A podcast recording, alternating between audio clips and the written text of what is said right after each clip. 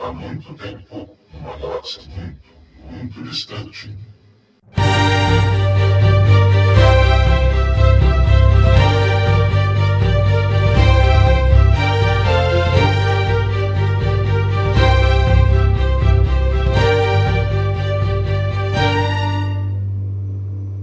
Bom dia, boa tarde, boa noite. Bem-vindos mais um Sozinho Arthur, o podcast quinzenal do JediCenter.com.br. Eu sou o Jair Yoda e eu estou normalmente de 15 em 15 dias aqui, fazendo uma exceção agora nesse período de episódios novos de The Clone Wars para trazer notícias e reviews de Star Wars desde o episódio anterior. E o que aconteceu nessa última semana desde o último episódio? O tio Bob não é mais o CEO da Disney e o novo tio se chama Bob. Completamente de surpresa, a Disney trocou de CEO e foi uma coisa bem pra ontem. Foi literalmente um trocamos e o novo CEO já tá no cargo.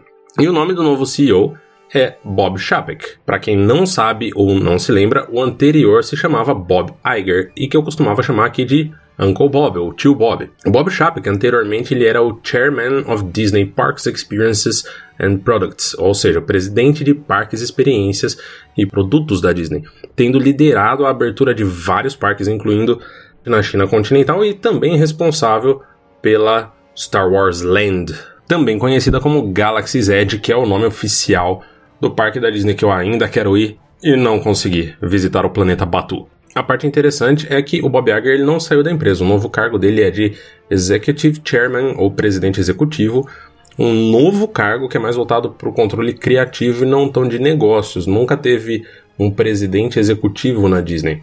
Apesar disso, o Chapek ainda vai responder para o Iger e para o conselho de diretores. Apesar de ele ser o novo CEO, que seria o cargo máximo, ele responde para o conselho de diretores, incluindo o Iger. E vocês vão me desculpar pela minha voz, que tá horrível. Eu consigo tirar o nariz fungando, mas a voz eu não consigo melhorar. E não é corona, tá? Como que essa mudança pode alterar Star Wars? Por enquanto, não deve alterar muita coisa.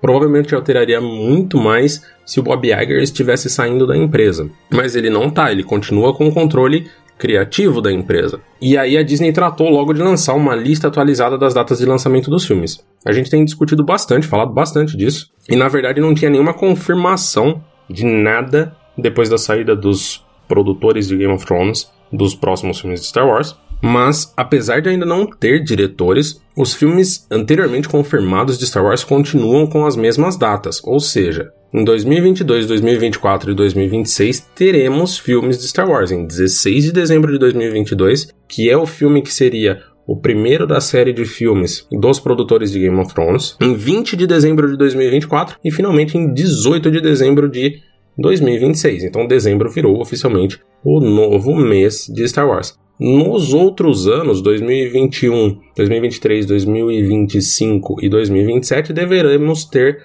Avatar 2, 3, 4 e 5, que ninguém se interessa. O que a gente realmente se interessa são os eternos problemas de diretor que a Lucasfilm parece ter. Ela continua com dificuldades em manter diretor contratado fazendo o filme, já que dessa vez o boato, importante, boato é que o Steven Spielberg não vai dirigir Indiana Jones 5. De acordo com a Variety, o Spielberg ficará como produtor executivo no longa e o substituto seria o James Mangold. Por que, que isso é importante para Star Wars? Isso não é diretamente importante para Star Wars, mas o Robert Mangold ele foi cotado em 2018 para dirigir um suposto filme sobre o Boba Fett, que é um boato que já saiu 352 vezes sobre a existência de um filme do Boba, do Boba Fett. E aparentemente, no meio dessas conversas, o Mangold teria filmado, dirigido cenas para a segunda temporada de The Mandalorian. O podcast gringo Black Series Rebels informou que o James Mangold, que para quem não sabe de quem que eu tô falando, é o diretor de Logan e Ford vs Ferrari, e o Robert Rodrigues, que é o diretor de El Mariachi e Planeta do Terror, Planeta Terror, teriam dirigido cenas para a segunda temporada de The Mandalorian. E eles ainda afirmam que a Bryce Dallas Howard, que é a filha do Ron Howard, diretor de Solo, e que foi diretora do episódio 4 da primeira temporada, estaria de volta. O que, que é muito curioso disso?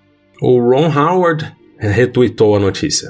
Não a versão do Black Series Rebels, mas de uma dessas outros sites, nem interessa exatamente qual, que deu Ctrl-C, Ctrl-V e o Ron Howard retweetou a notícia, aparentemente confirmando que a filha dele volta à cadeira da direção. Ao que O James Mangold respondeu diretamente para o Ron Howard o seguinte: Hey Ron, eu estou muito satisfeito se é verdade sobre a Bryce dirigir outra parte de The Mandalorian, mas posso dizer que não é verdade sobre mim. Não estou fazendo isso e nunca discuti isso. E sugiro que os fãs analisem quem está reportando isso e observe que esses sites apresentam conjecturas como fatos. Então tá aí, vocês concluam o que vocês quiserem. Aparentemente, temos uma diretora confirmada, um, negando envolvimento, mas não negou para quem gosta de Indiana Jones. Não negou os boatos sobre Indiana Jones, ele negou somente boatos sobre The Mandalorian. E o Robert Rodrigues que não falou que sim, nem nem falou que não, que são os possíveis diretores para a segunda temporada de The Mandalorian. E aí eu não podia deixar de falar da notícia que tem virado a internet de cabeça para baixo. Palpatine era um clone. Sim e não, Palpatine era o espírito do Palpatine no corpo de um clone. Então vamos começar do começo. A novelização do episódio 9 foi vendida um pouco mais cedo na C2E2, que é a Chicago Comic and Entertainment Expo, ou seja, a Comic Con de Chicago. E algumas fotos do, de páginas do livro caíram na internet, algumas com alguns detalhes sobre o que a Rey pensou enquanto beijava o Kylo Ren, outros detalhes que eu sinceramente não quis pegar no meio, mas teve um que rodou a internet e eu não tive como escapar, que foi justamente esse. Eu vou ler a minha tradução do pedaço inteiro. Todos os frascos estavam vazios de líquido, exceto um, que estava quase vazio. Kylo olhou mais perto. Ele já tinha visto esse aparelho antes, quando estudou as guerras clônicas quando menino. O líquido que fluía para o pesadelo diante de si estava travando uma batalha perdida para sustentar a carne podre do Imperador. O que você poderia me dar? Kylo perguntou. O Imperador Palpatine viveu, de certa maneira. E Kylo podia sentir em seus ossos que esse corpo clone protegia o espírito real do imperador. Era um vaso imperfeito, porém, incapaz de conter o seu imenso poder. Não poderia durar mais muito tempo. Tudo, disse Palpatine, um novo império. A criatura levantou a mão arruinada, Kilo sentiu atraído pela força, mas antes que ele pudesse reagir, seu ambiente desapareceu como se estivesse em uma névoa e uma visão preencheu o lugar. E é tudo isso. O diálogo não difere muito da versão final, eu acho que nem sequer difere da versão final, não consigo conferir ela agora, já que a gente não tem uma versão digital decente. Mas a conclusão é simples: é um corpo, que é um clone, é um clone do corpo dele, juntamente com o espírito verdadeiro dele. Nesse mesmo período, teve a Comic Con Bruxelas, onde o Ian McDiarmid, que é o ator que faz o Palpatine em todos os filmes onde o Palpatine aparece, falou sobre uma fala em uma versão original do roteiro do J.J. Abrams e do Chris Terrio, ou seja, nenhum dos roteiros que vazou, sobre essa origem do Palpatine. Então a fala do do Ian vai mais ou menos no mesmo sentido. Ele cita que em um ponto havia uma linha na primeira cena com o Adam, Adam Driver, o autor que faz o Kylo Ren, ou Ben Solo, como você preferir, onde o Adam falava: You're a clone, você é um clone. E o imperador respondia: More than a clone, less than a man. Mais do que um clone, menos do que um homem. E aí o Ian termina falando que isso basicamente acaba sendo autoexplicativo, já que a cena anterior era justamente aquele monte de clones do Snoke. O Ian me parece ser um cara que realmente entende o que está acontecendo, né? Porque ele fala dos clones do Snoke, fala do, do corte de câmera e tudo mais, e o resto do vídeo vai com o Ian falando sobre como isso, como esse retorno do Palpatine coloca o Palpatine como por trás de tudo e tudo mais. Então, houve algum ponto do roteiro em que essa informação estava no roteiro. Por fim, a Katia Barga, que é uma amiga e ouvinte do podcast, me mandou uma informação do site O Vício, que durante uma entrevista com o site Cinefx, o supervisor de efeitos visuais Roger Guyett revelou que o diretor J.J. Abrams queria trazer o Imperador Palpatine de volta desde o Despertar da Força, ou seja, desde o primeiro filme da trilogia. E aí o resto da fala do Roger é simplesmente repetindo o livro e repetindo o que o Ian falou. Que o Palpatine voltou com um clone de si mesmo, todo fragmentado, com o espírito original. Então o que, que eu acho disso tudo? Primeiro, eu acho que o Roger tá mentindo. Não tenho como falar outra coisa. É claro, existe a possibilidade do J.J. Abrams ter realmente pensado e ter até falado isso, talvez ele tenha pensado num brainstorming inicial, alguma coisa assim, que isso nunca passou, porque eu particularmente creio, e você ouvinte tem o direito de acreditar no que você quer. Eu creio que o cara que era produtor, diretor e roteirista do filme, ele tinha liberdade suficiente para se ele realmente quisesse voltar com o imperador no episódio 7, ele teria esse poder. eu ainda iria desgostar disso porque eu nunca gostei disso. É, sempre foi para mim a pior parte do universo expandido Legends, que para mim sempre quebrou a história do escolhido, que é hoje uma das minhas maiores dores com o episódio 9, que é justamente a volta, o retorno do Palpatine, dele não ter sido destruído pelo Anakin, faz com que o Anakin não tenha cumprido, dentro da minha visão,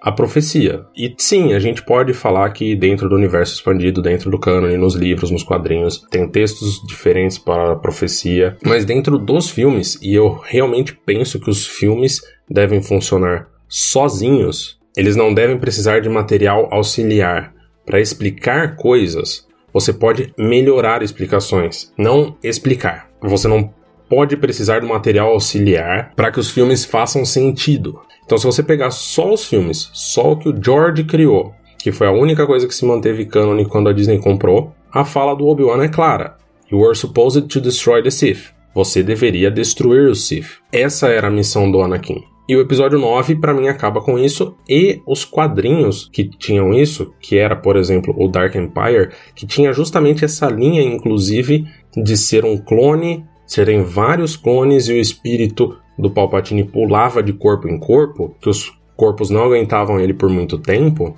que eram clones imperfeitos, era, era a parte que eu menos gostava. E eu também não, nunca gostei do retorno, na verdade, da, da linha. Eu não vou lembrar agora de cabeça o nome dos, da série de livros, a série de livros onde. Ah, Legacy of the Force, que o Jason Solo, que é um dos filhos da Leia e do Han no Legends, recria o Sith e se torna o Darth Kaidos. Eu não gosto dessa linha porque é pro Anakin ter destruído o Sith. Depois do Anakin não é para ter Sith. É, é, esse é o meu entendimento da história que o George criou. Então, nada que diga que alguém se diga Sith depois do Anakin, para mim, é bom storytelling. Você pode ter outras fontes de maldade, como a gente vê o Grievous, que não é um usuário da força, mas é uma outra fonte do mal, ou as Night Sisters, que estão em The Clone Wars que é uma coisa do George, a série que o George aprovou. Você vê o uso do lado negro em outras ordens, você pode trazer outras ordens. Os Sith deveriam ter acabado no episódio 6, porque isso é o que o George determinou. Então,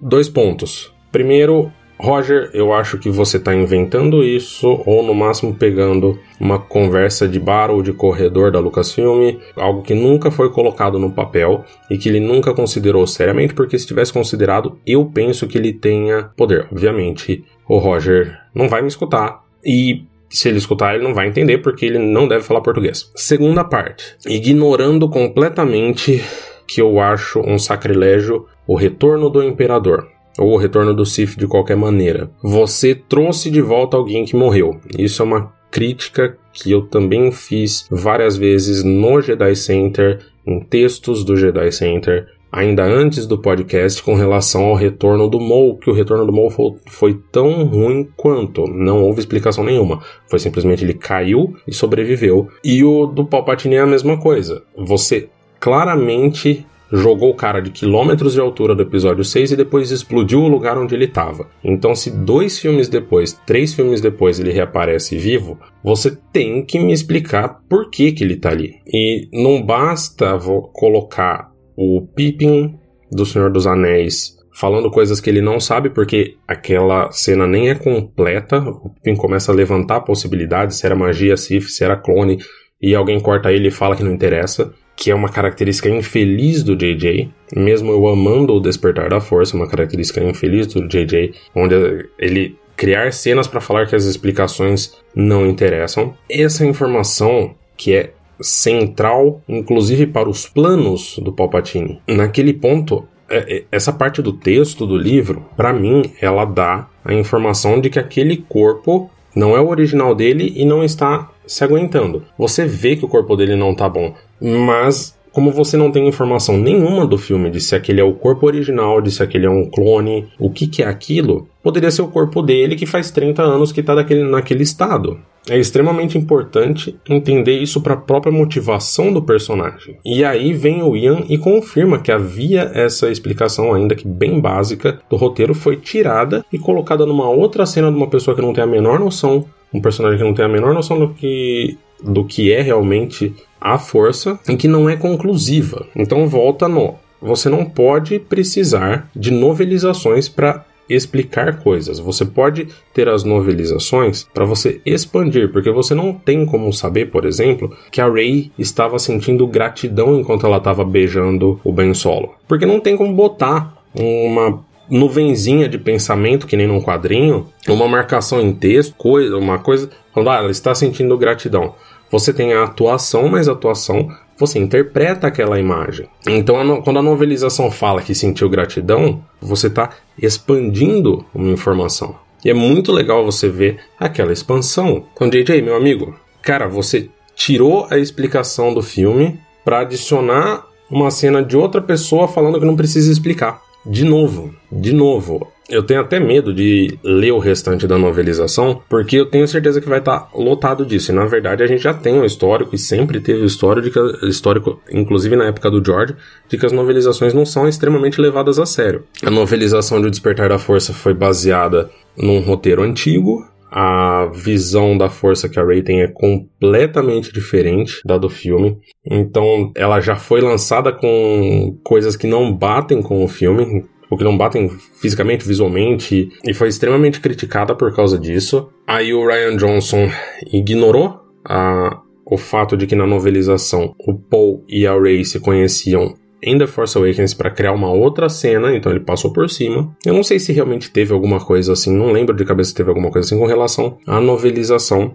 do episódio 8, mas todos os retcons que o que o J.J. Abrams fez sobre o filme já são suficientes. A única coisa que eu realmente gostaria nesse ponto aqui, supondo que o J.J. Abrams realmente quisesse ter trazido o Imperador em O Despertar da Força, que tivesse feito em O Despertar da Força, porque não há no episódio 7 e no episódio 8 qualquer indicação de que o Palpatine estaria vivo. A indicação é justamente o contrário, de que o Império seguiu e gerou os neonazistas que são a primeira ordem sem o Palpatine. Eu queria agora aqui estrear algo que nem sempre vai aparecer porque depende da participação de vocês que escutam, mas eu gostaria de pegar alguns comentários do YouTube e responder eles aqui. Um deles foi o Luiz Eduardo Reis da Silva, no vídeo sobre o Project Luminous, no, podcast sobre o Project Luminous, ele foi lá e ele comentou no YouTube falando sobre o primeiro episódio do Arco de Mortes na terceira temporada de The Clone Wars, onde o Eduardo entendeu que era falado que o sinal que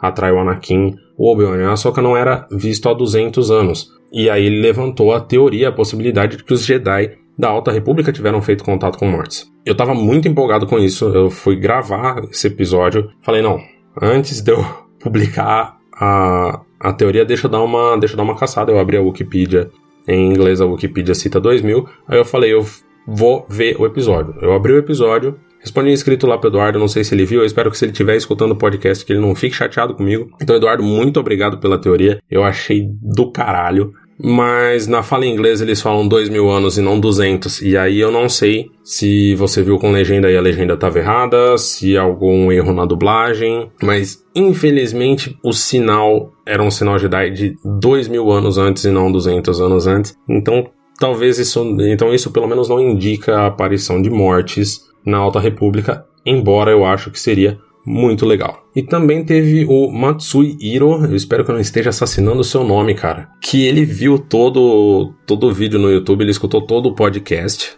E ele chegou e ele perguntou: Na real, qual a opinião de vocês a respeito do projeto? E aí ele continuou: Acompanho a saga desde 1990, mas acompanho de verdade, de colecionar revistas sobre o assunto. Década de 90 não tinha internet. É, eu, eu sei, eu lembro, eu, eu tava vivo nessa época apesar de eu ser um pouquinho mais novo, não muito mais, de fandom. Uh, DVDs com mil horas de extra, Blu-rays, livros, quadrinhos, dicionários e afins. E aí ele falou que a gente tem bagagem para opinar a respeito. Eu agradeço o elogio. Eu tô cortando aqui o texto dele, é um texto maior, quem quiser tá lá no vídeo do YouTube. E aí o Matsui, eu espero que seja esse o seu primeiro nome, me perguntou por que voltar apenas 200 anos? Já que vamos voltar no passado, por que não voltar do Marco Zero, voltar na geração 1 dos Jedi? Quem fez o primeiro sabre? Quem surgiu primeiro? Foi um Jedi ou um Sith? A galinha ou ovo, essa é complicada. Foi um ser usado. Esse é um comentário meu, tá? Tô voltando nele. Quem surgiu primeiro? Foi um Jedi ou um Sith? E ele levantou outras questões, como nessa época já tinham naves e coisas assim. Então a resposta que eu dei para ele foi o seguinte: eu, Jair, acompanho Star Wars desde 1999, mas desde a semana de estreia do episódio 1, eu assisti o episódio 4 em VHS, me preparando para o episódio 1, e no dia seguinte eu assisti o episódio 1. E eu ainda tenho guardado a capa e a crítica da Folha de São Paulo de 1999, que era muito boa, inclusive. Então, dentro da equipe do Jedi Center, para quem ficou com a mesma dúvida, qual foi a nossa opinião? Eu fiquei cautelosamente otimista. O Marcelo Skywalker, que faz os vídeos de unboxing lá no YouTube do Jedi Center, Jedi Center 3.0, ficou extremamente otimista. O Sick Rain, que cuida do nosso Facebook. Ele é um cara extremamente otimista com tudo. Eu nunca vi uma pessoa tão otimista com Star Wars. Eu tenho inveja dele. E no caso do Sharp, por exemplo, tem várias outras pessoas na equipe, mas eu tô pegando extremos bastante cauteloso no caso do Sharp, que às vezes faz participação aqui no podcast. Então ela foi muito variada, realmente muito variada. A minha primeira reação foi achar estranho e ruim voltado só 200 anos antes, porque eu acho, assim como o Matsui, muito próximo dos filmes. Mas eu acho que esse período ele é muito interessante justamente por não ter como Sith estarem abertamente como inimigos. Qualquer coisa mil anos antes, de mil anos ou mais antes, está definido que os Sith existem. Claro que os Sith existem 200 anos antes dos filmes, mas os Jedi não sabem. Então você não tem como o principal inimigo dos Jedi serem os Sith. Você pode acompanhar o Sith também em paralelo nessa história, mas os Jedi nunca podem saber disso. E me cansa um pouco esse eterno reuso do Sith como a única ameaça. O episódio 9 me, terminou de me cansar. E na verdade, uma das coisas que eu mais gostava do Legends era o período da New Jedi Order, onde os inimigos eram os Yuuzhan Vong, que eram seres extragalácticos e que estavam cortados da força. Essa é uma série muito ame ou odeie. São 19 livros, mais dois ou três e-books, totalizando mais de 20 publicações. E ainda tem alguns quadrinhos nesse, nesse pedaço de tempo. Mas eu acho muito legal a ideia de que os Jedi tenham outros desafios, desafios que não sejam apenas os Sith. Então, eu acho a ideia dos News refrescante os Yuuzhan Vong surgiram na série New Jedi Order quase 20 anos atrás. E você teve um ou outro inimigo também que não era da força, mas de ser grande, de realmente atingir o fandom e de ser importante, foram somente os Yuuzhan Vong. E aí é a execução que vai responder se isso é bom ou não. Eu também acho que essa escolha de 200 anos antes não foi exatamente uma escolha. Eu, eu acho que foi o que sobrou pro braço editorial, que são os livros e os quadrinhos. Porque eu acho que lá em 2018, nas primeiras reuniões, a gente vê que no vídeo que teve ideia desde 2014, mas prime as primeiras reuniões, as reuniões mesmo foram em 2018. As reuniões de história. Então eu acho que foi assim. Um treco mais. Olha, o pós-rei tá proibido. Pós-rei tá proibido porque. No, tava no meio das filmagens do episódio 9 problemas de roteiro, blá blá blá. E também a necessidade de carta branca para o episódio 10 em 15 anos. E muito antes está proibido porque estamos fazendo filmes muito antes, nesse momento. Lembrando que nesse ponto, os produtores de Game of Thrones estavam ainda ligados ao filme de 2022, e os rumores apontavam na época justamente para esse pedido do Matsuya, a origem dos Jedi e do Sith. Então eu acho que ficaram proibidos esses dois pontos de muito antes dos filmes e ou depois do episódio 9, e aí sobrou esse pedaço. Eu acho que realmente sobrou esse pedaço. Ó, a gente tem esse espaço aqui para caber, onde que a gente vai colocar? Uma outra preocupação do Matsuya era a questão de ordem de lançamento, porque é um saco é um saco a gente ter que ficar. Você que tá me escutando com certeza sabe. Você que é o nerd de Star Wars da sua família, dos seus amigos. É um saco ter que ficar explicando: ah, foi o 4, 5, 6, 1, o 2, o 3. Aí fizeram uma série que fica entre o 2 e o 3. Depois lançar o 3. Aí depois fizeram o 7. Aí o 3.9, que é Rogue One. Aí o 8. Aí o 3.5, que é o solo. Aí o 9 e aí uma série de, que se passa entre o 6 e o 7. É um saco de explicar isso. E aí quando você fica voltando no tempo, é chato, realmente. Ele até citou um exemplo aqui, que a última que ele escutou foi que Mandalorian contava a história do Anakin. Ao que para esse braço literário eu não vejo tanto problema nisso, porque é um público bem pequeno. Então se você se interessa em aparecer, em participar aqui, você pode comentar lá no YouTube se o comentário for interessante. Eu vou trazer como eu trouxe o do Matsui, ainda que não inteiro. Você pode mandar um e-mail para jair.jedicenter.com.br ou uma mensagem no nosso Facebook, ou uma mensagem no Twitter, ou uma mensagem no Instagram, que é tudo barra ou arroba Jedicenter, ou entrar no Anchor, A-N-C-H-O-R anchor.fm barra sozinho traço em traço a traço to e deixar uma mensagem de áudio, porque aí ao invés de eu ler com voz de gripado, é a sua voz que vai sair no podcast. E aí finalmente a gente entra pro segundo episódio da sétima temporada de The Clone Wars, a Distant Echo, ou um eco distante, que é um trocadilho do carilho com o Clone Trooper Echo que todo mundo achava que estava morto e não tá. Esse episódio tem muitas diferenças nos cinco primeiros minutos. A principal é que toda a cena inicial, se você assistiu, lotado de spoilers esse, esse episódio do podcast, tá? A partir daqui. A principal uh, dessas diferenças é que toda a cena do Anakin e da Padmé conversando, ela é nova. E já dá para ver até o início de uma barriguinha e o Anakin completamente incapaz de perceber a barriga ali da, da Padmé, tão focado que ele tá. Ele não percebe a barriga da Padmé. Então a gente tem essa cena, inicia já com o Anakin conversando com a Padmé e o Rex protegendo a barraca. Então deixa muito claro que o Rex sabe o que está acontecendo. E na verdade, ele, essa cena também traz a diferença de que antes era implícito que o Rex e que o Obi-Wan sabiam, apesar do Obi-Wan no episódio 3 Uh, em A Vingança do Sith declaradamente saber, mas nesse ponto aqui o Rex guarda a porta enquanto Anakin conversa.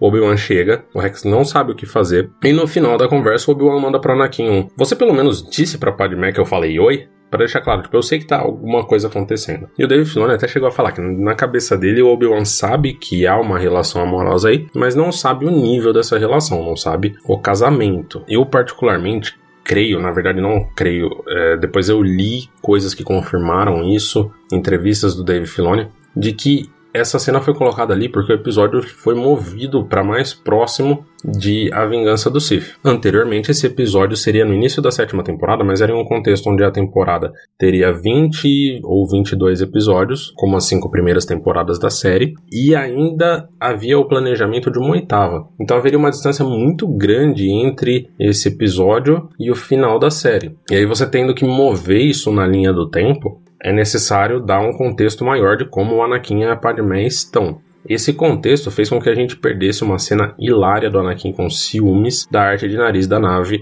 do Bad Batch. Para quem não sabe, historicamente, principalmente na Segunda Guerra Mundial, soldados faziam pinturas no nariz dos aviões. Pilotos faziam pinturas no nariz dos aviões. Várias vezes peixes, tubarões ou mulheres sexy de pin-up. Para nesse caso, a ideia era lembrar o que eles estavam deixando em casa e é, a favor do que eles estavam lutando. E eu já comentei no último episódio que esse arco, que vai do episódio 1 até o episódio 4, já havia saído de maneira incompleta e oficial lá em 2015. E havia uma cena, não havia a cena da conversa, que é íntima e dramática, apesar da piadinha com o Obi-Wan e com o Rex, havia só a piada de que para esse grupo de clones, o Bad Batch, era uma pintura sexy da Padmé e tinha até uma piadinha do. Puta, fugiu o nome do cara. Do cara que parece o, o Hulk. De que a Padmé poderia negociar com ele se ele quisesse. E vocês entenderam negociar. E o Dave Filoni explica, ele falou em uma sessão na semana passada, de que a Padmé aparece bem pouco nessa temporada. Na verdade, um dos vídeos do canal oficial do YouTube. Eu tive muito a impressão de confirma que essa seria a última cena da Padmé na série. Se não for a última, é com certeza uma das últimas. A participação dela deve ser muito pequena. Então ele não achou que seria bom a Padmé terminar a participação dela na série dessa maneira. E eu concordo com ele, adicionando o fato de que é uma piada meio sexista e a gente já não tá em 2012. A sociedade mudou muito entendimento do que é preconceito, do que é machismo, do que é feminismo também, do que é sexismo e de objetivação, objetificação do corpo feminino. E aí o Rex, o Anakin e o Bad Batch partem para Skako Minor, que é onde a gente descobriu que o Echo estava no final do último episódio. A gente descobre aqui que o Bad Batch não faz ideia de para quem eles reportam, eles não se interessam muito. E em Skako Minor eles chegam lá e dão de cara com os Poletex. Os Poletex eles têm como divindade os Keradaks, que são meio que uns morcegos lagartos não um macaco lagarto coaquiano, mas um morcego lagarto queiradaquiano, não. Esquece isso. Queiradak são tipo uns. Eles falam répteis voadores, eles parecem morcegos, então morcego lagarto foi algo que eu queria na minha cabeça. E que já aparecem, eles já pegam o Anakin, já voa um dos clones do Bad Batch, atira uma corda no morcegão e sai voando atrás. E isso acaba que ajuda o Bad Batch a chegar na aldeia, onde o Tech meio que usa o Google Glass dele para traduzir as falas da aldeia e conseguir uma carona para a cidade onde o Wat Tambor está. O Wat Tambor, para quem não se lembra, ele é um ministro da União Tecnológica, Tec Tecno Union. União pode ser traduzido para o português também como sindicato e que tem imunidade corporativa, ou seja, ela é liberada para fazer negócios com qualquer lado da guerra. O que é uma informação que não existia no episódio original, mas eu imagino que seja para lembrar. Mas o Wattumber ele aparece já no Conselho Separatista no episódio 2. Então é muito bizarro e tem várias coisas durante as temporadas de The Clone Wars que mostram essa liberdade que certas corporações têm, como a Federação do Comércio também, que é claramente separatista e que consegue ficar a guerra inteira falando que o Not Gunray não faz parte, que o Not Gunray é uma entidade separada, e aqui a gente tem imunidade corp corporativa. No episódio original é o Obi-Wan que lembra o Anakin e o Rex da neutralidade do planeta. Ele não fala de imunidade corporativa, ele fala que o planeta é neutro. A gente descobre também que o Wrecker tem medo de altura quando eles finalmente chegam na base, na cidade uh, onde o Watch Tambor está. A gente tem nesse ponto uma briga entre o Rex juntamente com o Wrecker, que é o pseudo Hulk, e o Crosshair, que é o Sniper, quando o Crosshair culpa o Rex por ter deixado o Echo para trás para morrer. E o Rex parte para cima dos dois, falando que não fez isso. Originalmente era uma conversa muito mais pesada, onde a fala era de que o Echo poderia ser um traidor e o Rex não aceitando isso. Logo depois o que acontece é que o Anakin chega, já era uma coisa que a Padmé havia levantado, que o Anakin e a Padmé haviam levantado do Rex estar deixando os sentimentos dele passarem por cima da missão, e a Padmé vira para Anakin e fala: hum, com quem será que ele aprendeu isso, né? Então aqui volta a discussão, na verdade, nesse episódio de se o Rex deixou o Echo para trás ou não. E não, no episódio original tem uma puta de uma explosão, você vê o capacete do Echo voando longe, dá para concluir que ele morreu, apesar da gente não ver o corpo. E logo depois dessa discussão, o Anakin e o Rex conversam sobre a possibilidade do Echo não estar vivo onde a discussão original era sobre o Echo possivelmente ter se virado contra a República. Era no episódio original era mais dramático, era mais pesado, visto que o Rex terminava pedindo para ele ser a pessoa a acabar com o Echo nesse caso. Aqui a lealdade do Echo jamais é questionada, o questionamento é realmente se o Echo está vivo. Logo depois dessa conversa, a parte de história mesmo do episódio meio que acaba porque começa a parte de ação o Jedi e os cinco clones invadem a base onde o Wat Tambor está. Eles estão tentando seguir o sinal do Echo, que funciona apenas quando ele, quando ele está transmitindo dados, o que faz bastante sentido, que você não precisa ficar ligando um sinal para não transmitir nada. E o que era para ser uma missão furtiva, sem explosões, destruições ou troca de tiros, acaba rapidamente quando um novo modelo de Battle aparece. Esse episódio, na verdade, marca a primeira aparição dos The Wing Air Support Droids, ou droid de suporte aéreo modelo D-Wing, porque ele parece ser uma galinha voadora. Apesar de falar como se fosse um, um B1, que é o droid que a gente vê desde o episódio 1 até o episódio 3. E no meio disso tudo, o Anakin e três membros do Bad Batch seguram esses droids, ficam lutando com esses droids até que o Tech e o Rex finalmente encontram o Echo numa cena que é digna de filme de terror dos anos 50, aquela coisa bem macabra com tons é, verde, azulados, uma coisa muito escura. O corpo do Echo bastante destruído, ele, claro, branco, branco, branco, parecendo alemão depois de passar cinco, dias, cinco meses de inverno dentro de casa. Os olhos dele tremendo, como se ele estivesse tendo uma convulsão.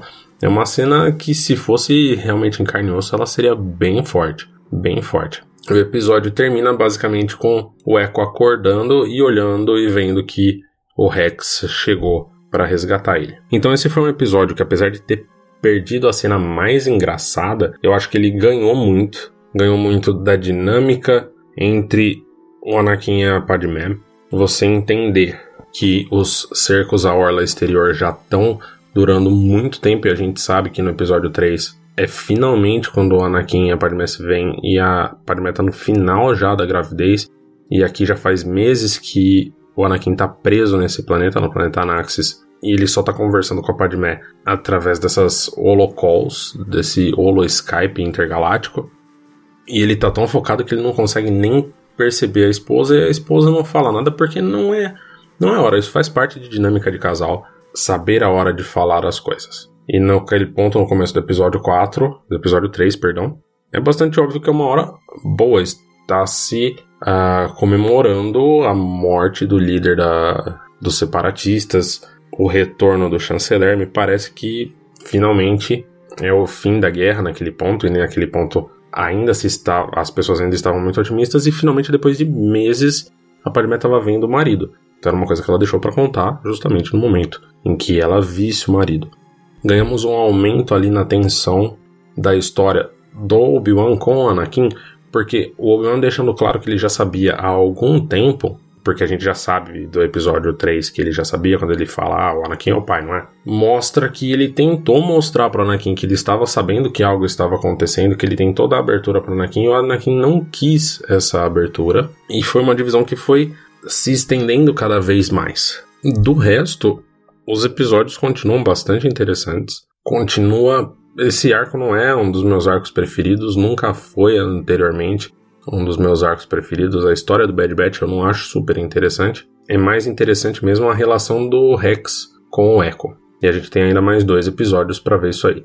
Eu tô ansioso por esses episódios, mas muito mais pelos oito episódios que a gente ainda não conhece. Então, muito obrigado por ter me ouvido até o final. Não se esqueça de seguir a gente, seguir o Jedi Center no Instagram, ou no Twitter, ou no Facebook, que é tudo arroba ou barra Jedi Center, ou achar o Jedi Center 3.0 no YouTube e comentar lá que o seu comentário pode ser lido aqui no podcast. Se quer mandar direto para mim, jair@jedicenter.com.br ou se quiser mandar em áudio e falar no podcast, anchor.fm barra sozinho traço em traço a traço to, do mesmo jeito que está escrito aqui no título do podcast. E até a próxima.